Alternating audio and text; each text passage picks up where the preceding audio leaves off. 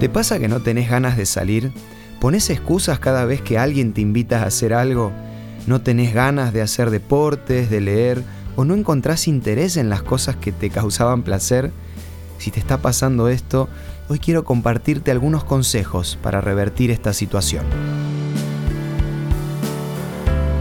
Esto es Una luz en el camino, un análisis de nuestra vida cotidiana con el licenciado Santiago Paván. Algo curioso de nuestro cerebro es que está filtrando constantemente la información que recibimos según cómo nos sentimos.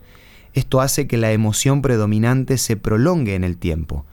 Por ese motivo, cuando estamos de buen humor, todo es extraordinario, la vida nos sonríe, pero cuando estamos mal, el mundo es un lugar hostil y el futuro es negro.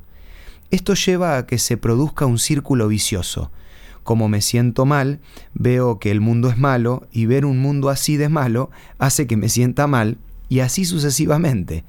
El psicólogo Alberto Soler dice que las emociones son pegajosas. Pegajosas en el sentido de que unas se van pegando a otras sucesivamente.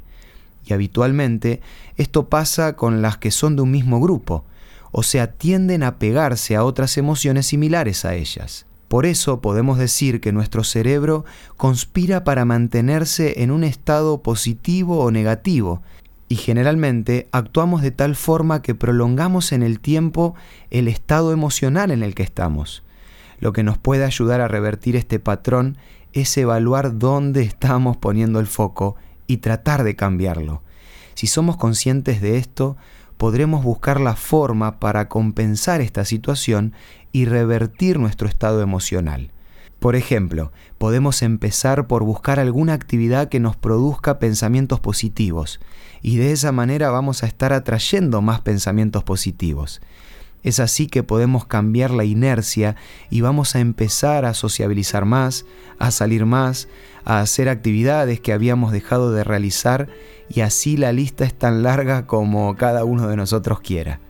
Evidentemente el apóstol Pablo algo de esto sabía porque en una de sus cartas escribió, Quitémonos todo el peso que nos impida correr y corramos con perseverancia la carrera que nos han puesto por delante. La única manera de hacer esto es fijar la mirada en Jesús, el campeón que inicia y perfecciona nuestra fe. Lo importante es dónde tenemos el foco. Puede ser que estés teniendo días difíciles, pero llegó el momento de poner la mirada en el lugar correcto. Si necesitas conocer más sobre este tema, te recomiendo la guía Por una vida mejor, que podés solicitarla gratuitamente de la siguiente manera. Envíanos un WhatsApp al 1162 26 1229 o búscanos en Facebook como Una Luz en el Camino. La guía Por una vida mejor te va a ayudar a salir adelante para que puedas vivir con Dios un día a la vez. Esto fue Una Luz en el Camino te esperamos mañana para un nuevo encuentro, cuando volveremos a decir... Permitamos que a lo largo de las horas de cada día Dios sea una luz en nuestro camino.